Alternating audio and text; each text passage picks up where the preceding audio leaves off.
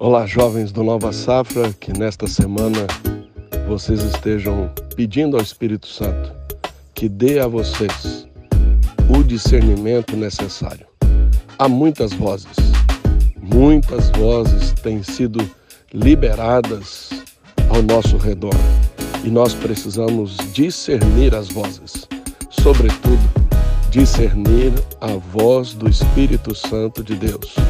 porque quando nós ouvimos ao Senhor e correspondemos com a sua voz, nós desfrutamos de vida, nós desfrutamos do melhor desta terra